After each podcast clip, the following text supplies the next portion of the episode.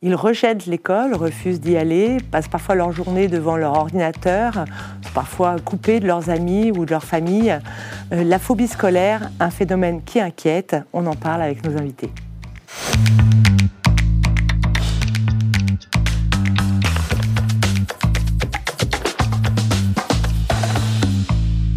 Laetitia Daéron, vous êtes psychologue spécialiste du sujet, auteur de Comprendre et soigner le refus scolaire et anxieux chez Duno. Bonjour. Bonjour. Marie-Christine Combe, euh, vous êtes euh, référente Île-de-France de l'association euh, Phobie scolaire. Thomas Mariage, 14 ans, vous avez échangé à l'époque avec le ministre Papendai sur la phobie scolaire. Bonjour. Vous êtes élève en troisième et Emma Ferrand, euh, journaliste au Figaro étudiant, qui va nous parler un petit peu euh, bah, de ce phénomène. Si c'est, est-ce que c'est nouveau d'abord, Emma? Mais non, ça existe depuis euh, des décennies, la phobie scolaire. mais c'est difficile aujourd'hui de savoir combien de jeunes sont concernés en ah bah, France. quand j'étais petite, j'ai pas l'impression qu'on on, on en entend de plus en plus parler, et je pense que mesdames sauront nous dire, notamment aussi, il y a cet effet depuis le Covid. C'est vrai qu'on c'est un phénomène dont on, dont on parle de plus en plus. il faut savoir déjà qu'à d'après une étude de l'OCDE, euh, un élève sur cinq est anxieux par rapport à l'école. Et selon plusieurs euh, experts, dont l'INSERM, on estime qu'entre 4 et 10 des élèves sont victimes de phobie scolaire, que l'on appelle aussi le refus scolaire anxieux. Euh, mais donc, faute de statistiques précises sur le sujet, euh, d'autres experts pensent, euh, pensent qu'ils sont beaucoup plus nombreux à être concernés. la phobie scolaire, ça se traduit par plusieurs signes.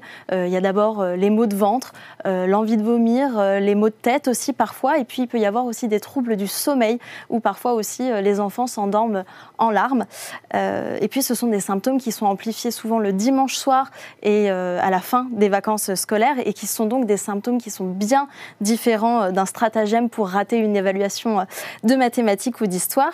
Euh, il y a même certains élèves qui vont vouloir sécher l'école, qui vont arriver en retard en classe ou bien même qui vont demander de façon assez régulière à aller à l'infirmerie et à se plaindre de différents maux.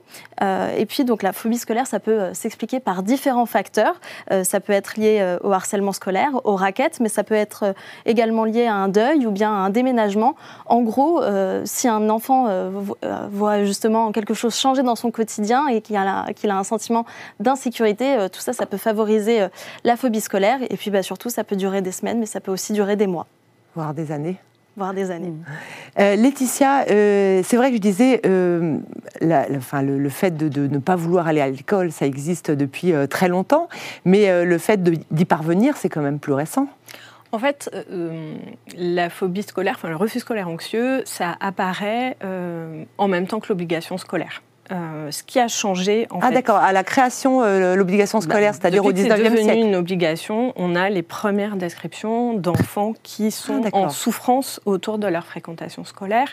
Après, ce qui change depuis, je dirais, une cinquantaine d'années, c'est la place que prend la scolarité dans le quotidien et dans les trajectoires des enfants, avec euh, des, cheminements qui vont, un taux de scolarité qui va jusqu'au bac qui est beaucoup plus élevé qu'il y a 50 ans par exemple. Et donc effectivement, euh, ce qui a changé, c'est pas euh, la prévalence du refus scolaire anxieux, ça c'est assez stable. Les études disent que c'est autour de 5%, et ça, ça bouge pas tellement.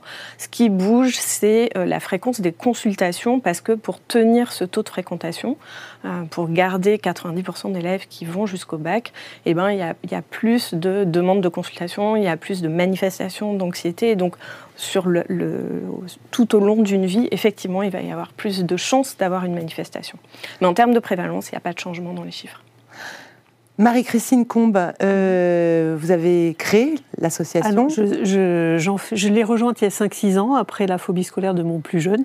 Euh, je vous expliquerai le mes autres enfants ont aussi eu des troubles anxieux, mais qui n'ont pas été jusqu'à euh, complètement arrêter l'école. Donc il y a tout un continuum dans la traduction de l'anxiété, ce qui rend difficile le fait de compter combien il y a d'enfants en phobie scolaire, ce qu'on appelle le trouble anxieux scolaire. Donc je l'ai rejointe, l'association m'a aidée, et puis je me, une fois que mes enfants étaient mieux, comme euh, la quarantaine de bénévoles, on est 40 correspondantes en France, euh, ben on a voulu s'engager pour aider d'autres parents. On est, on est avant tout une association de parents pour aider les parents. Euh, mais pour aider les parents, il faut aider aussi ce qu'on appelle dans le triangle vertueux le pôle euh, éducation, donc les enseignants. On essaye de faire de la sensibilisation. Le pôle euh, médical-social, donc on travaille notamment avec des psychologues, dont Laetitia et Marie, sa collègue. Et puis évidemment l'enfant au milieu. Comme on dit, c'est l'enfant avant l'élève. C'est tant qu'il n'a pas récupéré une santé mentale suffisante, c'est pas la peine de forcer sur la scolarité. à votre avis, pourquoi il y a tant, enfin quand même tant d'enfants euh, anxieux, aussi euh, anxieux au point de ne pas aller à l'école? Ah, c'est comme les causes de la phobie scolaire, je pense c'est multifactoriel et c'est très difficile de, démêler la pelote. Moi je prends souvent l'image d'une pelote avec des tas de nœuds. Vous avez l'anxiété, euh, ben aujourd'hui la société est plus anxieuse, il y a l'éco-anxiété qui peut jouer, il y a le, L'éco-anxiété, donc c'est le fait d'être anxieux à l'idée que la planète. Euh, l'avenir de la planète, il y a euh, beaucoup de jeunes qui sont concernés. Il peut y avoir l'anxiété sur l'évolution, les métiers. On n'a plus une visibilité comme on pouvait avoir avant. Il peut y avoir. aussi des problèmes. Le Covid en a rajouté, mais on en voyait déjà beaucoup plus qui venaient les années d'avant Les études montrent que depuis le Covid, ça a quand même explosé. Ça avait commencé avant, je dirais. effectivement, ça. Donc il y, a plein de causes. Il y a le c'est clair, le harcèlement, les réseaux sociaux euh, qui amplifient le harcèlement, ça fait partie au moins des déclencheurs, pas forcément des causes, donc ça en rajoute. Et c'est difficile de quantifier les différents aspects. Enfin, oui, parce que les causes sont vraiment euh, multifactorielles. Euh, on a rencontré des enfants qui, étaient, qui souffraient de phobie scolaire, qui ne voulaient plus aller à l'école. au début, on pense un peu harcèlement, mais ce n'est pas toujours le cas finalement. Alors, nous, on a travaillé pas mal avec des professionnels de la Maison de Solène aussi à Paris, en croisant, enfin, on les a aidés pour une thèse en, donnant des, retours des, familles. Une fois sur deux, il y a du harcèlement, mais qui des fois est simplement le déclencheur et pas la cause. Donc c'est quand même quelque chose ah, à regarder. Quand même important. Et puis, euh, presque 30% des cas, on a des enfants qui ont un bon fonctionnement intellectuel, pas forcément HPI, peu importe l'étiquette, mais qui, ont, qui sont pas forcément surdoués, on dit HPI maintenant. enfin, qui fonctionnent bien intellectuellement. Je préfère dire ça parce que sinon ça catégorise, mais qui ont des troubles neurodéveloppementaux et qui vont les avoir compensés. Donc ça ne se voit pas, c'est comme un handicap invisible. Et à un moment, quand on, on passe au collège ou quand il y a eu un harcèlement, quand il y a un changement dans la vie de famille, ça va, ça va exploser. C'est comme l'élastique qui va craquer. On a tiré, tiré, un jour il craque. Un peu comme un burn-out euh, d'un adulte au travail, quoi. Et ça, on, a, on avait échangé aussi avec une professionnelle en Belgique. Elle estime qu'elle a à peu près 30% d'enfants qui ont des troubles de déficit de l'attention, des troubles du spectre de l'autisme, des dyslexies, dyscalculies, ce qu'on appelle ces troubles du neurodéveloppement, qui ont un bon fonctionnement ou un très bon fonctionnement intellectuel et qui vont compenser jusqu'à ce qu'il y ait quelque chose qui, qui permette plus et ils craquent à ce moment-là. Donc ça, c'est pas tous les enfants, mais voilà, en gros, c'est 30%. Euh, il peut y avoir des difficultés familiales, il peut y avoir des difficultés de harcèlement. Le harcèlement peut être la cause parfois. Il est souvent le déclencheur, il peut être aussi la cause. Il y a, plein de tableaux. C'est ça qui rend difficile l'accompagnement et le fait que chaque cas est particulier. Voilà. Alors Thomas, qu'est-ce qui, pourquoi nous, nous t'avons invité? Parce que je tiens à le préciser, euh, tu n'as pas été, euh, tu n'as pas souffert de phobie scolaire. Non. Euh, mais il y a quelque chose qui nous a intrigué chez toi, c'est que tu t'es adressé au ministre de l'Éducation nationale. à l'époque, c'était Papendiaï. Et qu'est-ce que tu as voulu lui dire? Alors en fait, effectivement, j'ai écrit au ministre Papendiaï, parce que dans ma classe, j'étais en cinquième à l'époque, il y avait une élève qui était atteinte de phobie scolaire. Elle avait vraiment la boule au ventre en allant en cours. Elle essayait, comme vous le disiez, euh, euh, d'aller à l'infirmerie, d'esquiver en fait ses cours. Et donc ça m'a intriguée. Je me suis renseignée ensuite sur le sujet. Et c'est là que, en janvier donc de cette année, j'ai écrit à Papendiaï sur le sujet. Et qu'est-ce que tu as voulu lui dire? En fait, ce que je voulais de, de Papendiaï, c'était savoir comment est-ce qu'il comptait agir contre la phobie scolaire, parce que les chiffres euh, euh, parlent. Hein. Il y a encore euh, beaucoup de jeunes aujourd'hui qui sont atteints de phobie scolaire et c'est encore un, gros fléau. Alors, est-ce, que ces réponses ont été à la hauteur de tes, de tes demandes? Déjà, ce que je suis heureux d'avoir, c'est des réponses. Parce que c'est pas tous les jours qu'on a une réponse d'un ministre. Ah oui. Mais il faut avouer que c'était un peu hors sujet. Il a essayé un peu de passer entre les gouttes de la question. Donc, il y a réponse, mais il n'y a pas de réponse à la hauteur des attentes des élèves qui sont en phobie scolaire et de leur famille. Ouais. À ton avis, pourquoi euh, un jeune comme ça refuse d'aller à l'école? Dans le cas de ta camarade, par exemple, elle, t'a expliqué ou pourquoi? Alors aussi, ça c'est un gros problème, c'est que souvent, ils n'en parlent pas. Donc je ne sais pas pourquoi cet élève ne voulait pas aller en cours, mais ça peut être... Euh, polyfactoriel. C'est par exemple du harcèlement scolaire, euh, un traumatisme familial. Vraiment, tous les cas sont possibles, c'est extrêmement varié. Mais dans le cas de cet élève, je ne saurais pas dire. Emma, c'est un phénomène qui n'existe pas qu'en France, malheureusement, euh, et qui, dont, on a, dont on a beaucoup parlé à une époque au Japon. Est-ce que vous pouvez nous parler de, de, ce phénomène des ziki? Komori, les ikikomori, tout à fait. Il s'agit d'un syndrome d'isolement volontaire euh, qui s'étend chez les adolescents et chez les jeunes adultes. Euh, certains d'entre eux peuvent être accros aux jeux vidéo, aux jeux d'argent ou bien même aux nouvelles technologies. Euh, ce sont des jeunes qui restent enfermés dans leur chambre au moins six mois. Pour certains, ça peut être un an, cinq ans, voire même dix ans dans les cas extrêmes. le terme ikikomori est né dans les années 90 au Japon. alors au Japon, il y a entre 500 000 et 1 million de jeunes qui sont concernés. En France, les experts estiment qu'il y a euh, une dizaine de milliers euh, de jeunes qui seraient concernés. C'est difficile d'avoir un chiffre plus précis euh, parce que c'est difficile de compter ces individus que l'on surnomme les invisibles sociaux. On les appelle aussi les anorexiques sociaux. Donc ça, ça vous laisse un peu imaginer. Euh, dans 80% des cas, les hikikomori sont des garçons. Euh, en général, ils sont, c'est des jeunes qui sont coincés entre l'enfance et l'âge adulte. C'est un peu comme un syndrome euh, de Peter Pan. Ils ont du mal en fait à, à, ne plus avoir peur justement et à devenir adultes. et puis il y en a aussi qui les comparent souvent avec les tanguis. Vous savez, ces, ces jeunes qui restent chez papa et maman à profiter de leur, de leur toit et qui ont des difficultés à justement assumer certaines responsabilités mais en réalité, les hikikomori, eux, euh, c'est un peu différent parce qu'ils ne font euh, rien. Bien souvent, ils sont euh, dans leur chambre et ils attendent, ils attendent que ça passe et ils ont beaucoup de mal à se confronter à la réalité et à la société qui les entoure. Mais que ressentent-ils? Eh bien, les experts ont constaté que les hikikomori étaient bien souvent des personnes hypersensibles ou hyper empathiques et qui ont donc une grande difficulté à comprendre et à gérer leurs émotions. Et bien souvent, ils se laissent déborder par celles-ci. donc, généralement, les hikikomori sont, de grands anxieux et parfois même ils souffrent de dépression, ça arrive. Euh, pourquoi? Parce que l'avenir leur fait peur. Ils ont peur de, rater euh, leur orientation, ils ont peur de ne pas réussir aussi parfois. Et donc les garçons qui sont en général plus propices au décrochage scolaire que les filles, eh bien ça peut expliquer justement qu'ils soient franchement plus euh, nombreux que, que les filles. alors pour les, pour les parents qui seraient concernés, je pense que madame vous pourrez mieux nous expliquer, mais visiblement ça se soigne. Euh, il faut simplement euh, se tourner vers euh, un spécialiste. Et puis surtout, le plus important, c'est de ne pas prendre à la légère certains symptômes, d'être à l'écoute de son enfant et surtout de l'aider à se construire pour qu'il devienne un adulte serein. On espère. Laetitia, ça vous fait réagir? Euh, alors bah, déjà, la première chose qu'on peut se dire, c'est qu'on ne parle pas tout à fait des mêmes profils d'enfants. En fait, ce qui caractérise le refus scolaire anxieux, précisément, c'est que ce sont des enfants qui aimeraient euh, sortir et qui aimeraient retourner à l'école et qui aimeraient euh, pouvoir faire du travail scolaire. C'est vraiment un des éléments clés dans le diagnostic de refus scolaire anxieux qui nous permet de faire la part des choses entre un refus scolaire anxieux, ce qu'on appelle la phobie scolaire, et une autre problématique autour de l'école, parce qu'il y en a plusieurs.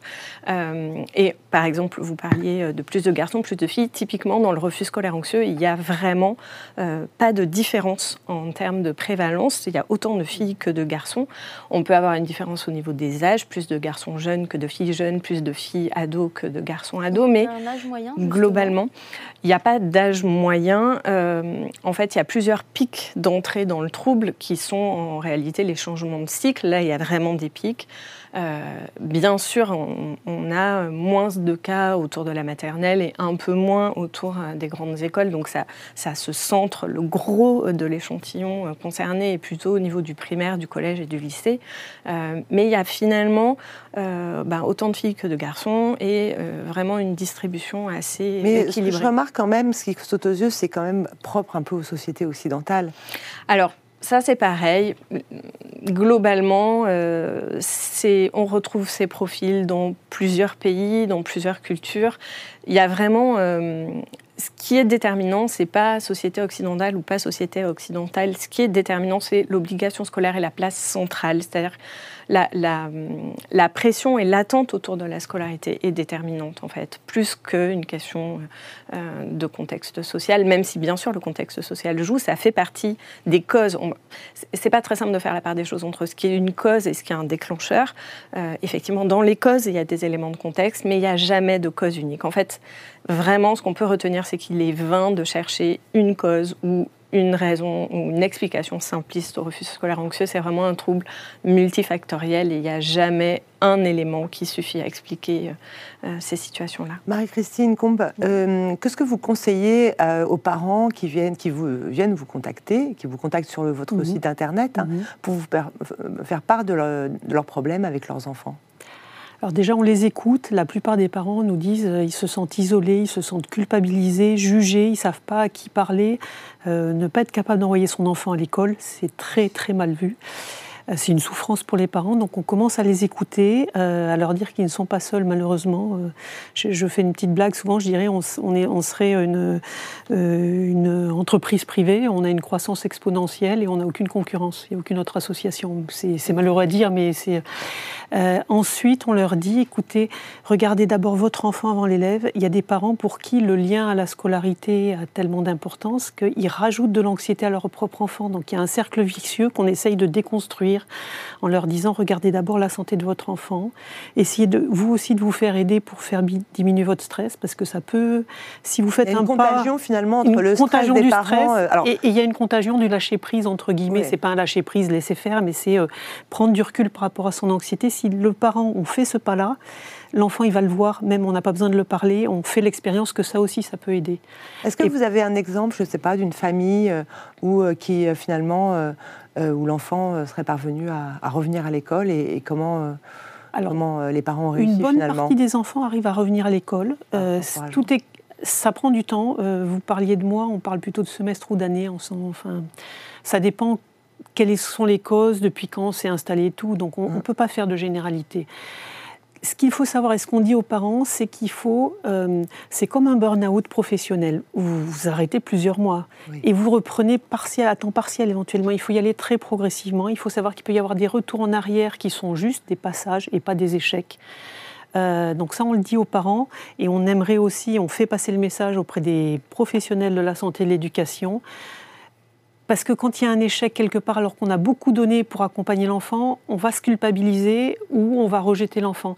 Et il faut savoir qu'on fait des essais, il y a des retours arrière. Et Mais la euh, loi, quand même, oblige l'enfant à aller à l'école. On ne peut pas ne pas aller à l'école. L'école est obligatoire jusqu'à 16 ans. C'est l'enseignement, l'instruction qui est obligatoire, pas l'école. Donc on peut être instruit en famille éventuellement. Ça, c'est. Euh, euh, on n'est pas forcément pour l'instruction en famille, mais de temps en temps, il y a besoin de passer par là pour certains enfants. Euh, je vais toujours mettre des cas particuliers. L'instruction en famille, on le sait, a, été euh, beaucoup limitée ces dernières années. Et ça, ça a été un gros problème pour certaines de nos familles qu'on suit, parce que c'est pas un choix l'instruction en famille quand on est en phobie scolaire. C'est quand l'enfant, dans certains cas, la souffrance est telle qu'il y a un risque vital pour l'enfant. Alors, qui autorise la famille à rester comme ça, à suivre l'instruction en famille? Est-ce qu'il y, y, a la signature d'un médecin, d'un psychologue, d'un psychiatre? L'instruction en famille, c'est peut-être. Sinon, il y a les, services sociaux qui risquent de débarquer dans la famille, non pour, Il y a euh, des risques d'informations préoccupantes et on aide les familles aussi. malheureusement, on est des fois. Je dirais, nous, on, dit aux familles d'abord couvrez les absences par un certificat médical pour être en règle avec l'administration. Euh, discuter avec le. Parce que de temps en temps, les parents sont, euh, ont honte et ne savent pas dire ce qui se passe. Donc, discuter, faites savoir ce qui se passe. Essayez de trouver, est-ce qu'on peut. L'enfant, de temps en temps, il peut revenir certains cours, il peut faire des cours à la maison, il peut y avoir un système qui s'appelle l'APAD, c'est des professeurs qui viennent à domicile quand les enfants sont malades plus de 15 jours, et c'est prévu dans les textes de l'éducation nationale. Il peut y avoir du CNED à la carte, quelques matières au CNED à la maison, le temps que l'enfant aille mieux et revienne. Il y a plusieurs dispositifs. L'instruction en famille, c'est la dernière étape pour la phobie scolaire, en tout cas. Mais il faut que ce soit, tout ça doit être autorisé par un médecin, en fait. c'est les médecins scolaires, lorsqu'ils existent encore. D'accord. Et c'est vrai qu'on incite les parents à se rapprocher des médecins scolaires aussi. Ça fait partie des conseils qu'on donne. Alors Thomas, est-ce que tu voulais ajouter quelque chose, un conseil à ces jeunes euh? Déjà, un conseil, c'est d'en parler. Parce qu'en parler, ça peut déjà faire avancer beaucoup de choses. En parler, c'est aussi se libérer finalement euh, d'un mal et évidemment, comme vous me disiez, il, peut y avoir un CNED, un SAPAD qui peuvent être mis en place. Il y a des choses qui peuvent être mises en place, mais il faut en parler pour qu'il puisse y avoir retour, progressif de l'enfant à l'école et aussi parce que ça peut engendrer du harcèlement derrière, de, le fait de plus aller en cours, d'avoir peur, etc. Ça peut isoler l'enfant aussi. Donc c'est ça aussi, il faut préserver l'enfant avant l'élève. Laetitia? Bah, Finalement, euh, c'est plutôt ça l'idée. C'est quand il y a un refus scolaire anxieux, une manière de se représenter les choses, c'est euh, comme si on, a une, euh, la cheville foulée et on ne peut pas courir un marathon. D'abord, il faut se soigner. Dans le refus scolaire anxieux, avant de récupérer les cours, les enseignements, bien sûr, c'est capital. Mais d'abord, ce qu'il faut récupérer, c'est une sécurité émotionnelle, une tranquillité émotionnelle autour de l'école. Il y a plein de dispositifs dans l'éducation nationale qui permettent de travailler les choses et d'y aller progressivement. Et je crois qu'il il faut voilà, aller demander de l'aide. La première réaction, quand même, quand on est un parent, de, lorsqu'on voit son enfant qui ne veut pas aller à l'école, parce que bon, je suis aussi mère de famille et j'avoue que ça m'est arrivé, euh, c'est de lui dire non, mais c'est bon, euh, hop, on n'a pas le choix, mm, mm, mm. on va à l'école et puis c'est tout, sinon euh, bah, c'est la loi et puis c'est comme ça. Est-ce que, et on a tendance à aussi à penser que les enfants qui font la phobie scolaire sont des enfants capricieux, élevés dans des familles permissives, qui, leur, qui les obéissent, enfin, qui, qui, font tout ce qu'elles veulent. Donc, est-ce que c'est pas facile d'être d'être parent et de se dire bah, mon enfant ne veut pas aller à l'école, mais c'est pas un caprice. Oui, bien sûr. Euh, mais finalement, on a vraiment des, critères précis qui permettent de faire la distinction entre un caprice, une euh, difficulté émotionnelle, un vrai trouble, euh, et donc qui se complique le, le distinguo du coup? Le distinguo, il y a, on a un certain nombre de critères en fait, d'intensité des symptômes, de comment ça se manifeste. il y a aussi des, parmi les critères, il y a la posture parentale autour de l'école. Dans le refus scolaire anxieux, on n'a pas de parents qui euh, euh, disent ben, non, on s'en fiche que notre enfant n'aille euh, pas à l'école, sinon le trouble se manifeste pas en fait. Donc il y a ah vraiment. parce que le parent et vous étiez une mère alors c'est jamais parce que en fait voilà. Ah, Ce qu'il faut retenir, c'est que c'est jamais parce que c'est jamais les parents, c'est jamais l'élève qui est capricieux, c'est jamais l'école qui est trop exigeante c'est jamais la faute d'un de ces éléments. Par contre, euh, et ça c'est vraiment important, vous le disiez tout à l'heure, euh, la rémission de l'enfant euh, ne pourra être pérenne et ne pourra être complète que si on s'appuie sur un travail avec ces différents acteurs que sont la famille, les thérapeutes et l'école mais c'est pas parce qu'on travaille ensemble et que c'est ça la voie de la rémission que euh, un, de ces, un de ces éléments euh, est en cause dans le, développement du trouble. Il y a des parents qui sont beaucoup dans le déni aussi. Euh, est-ce qu'ils sont nombreux à, à, avoir du mal à prendre conscience que leur enfant a une phobie scolaire? En général, les mamans le comprennent un peu plus vite que les papas. Nous, c'est ce qu'on voit sur notre. On a plus de 12 000 parents sur un groupe Facebook privé, beaucoup plus de mamans que de papas. Il y a des papas qui, qui, le comprennent, mais il y a un temps différent. Et il y a aussi un chemin, enfin moi que j'ai passé, mon dernier enfant n'a pas passé son bac malgré euh, son intelligence. Et il y a un deuil à faire par rapport à sa propre histoire, euh, de se dire, j'avais beau me le dire intellectuellement, de l'accepter complètement.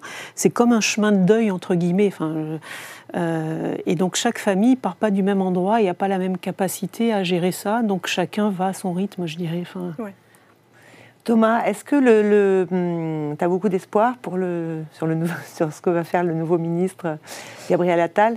On a parlé aussi beaucoup du harcèlement à l'école. Euh, est-ce que ça t'a fait aussi réfléchir? Euh, Est-ce que, que es, finalement, euh, qu'est-ce que devrait faire le, ministère sur la phobie scolaire? Eh bien, déjà, oui, le harcèlement, parce que c'est une, grande cause, j'ai envie de dire, de la phobie scolaire. c'est ce que vous disiez. C'est le harcèlement est énormément présent dans la phobie scolaire, parce que c'est un traumatisme aussi pour l'élève. Mais donc, euh, le ministre, euh, alors, il n'y a pas vraiment de choses à faire, si ce n'est euh, de faire de la 100% détection. Parce que si on ne détecte pas la phobie scolaire, malheureusement, il n'y a pas vraiment moyen de la traiter euh, si euh, on ne sait pas que l'élève est phobique. Et aussi, les parents peuvent euh, le détecter, même si dans certains cas, je le sais, ça ne se voit pas. Mais par exemple, s'il y a des changements de comportement, comme vous le disiez, des changements dans l'alimentation, etc., des troubles du sommeil, de la santé, etc., c'est ça aussi la détection et c'est ce qu'on devrait engagés de manière pérenne? Euh, Moi, parfois, je vois des enfants qui sont complètement euh, euh, focalisés sur les jeux vidéo, qui sont sur l'ordinateur toute la nuit, sur les téléphones, etc. Est-ce que la solution, ce serait pas justement interdire tout ça pour les, pour les, les, enfants trop jeunes? Est-ce que ça participe pas finalement au harcèlement, euh, à la phobie scolaire? Ça peut y participer, notamment par le cyberharcèlement, mais mmh. la solution, c'est pas de tout interdire. La solution, c'est d'apprendre à bien utiliser les réseaux sociaux et Internet pour que justement il puisse y avoir moins de cyberharcèlement.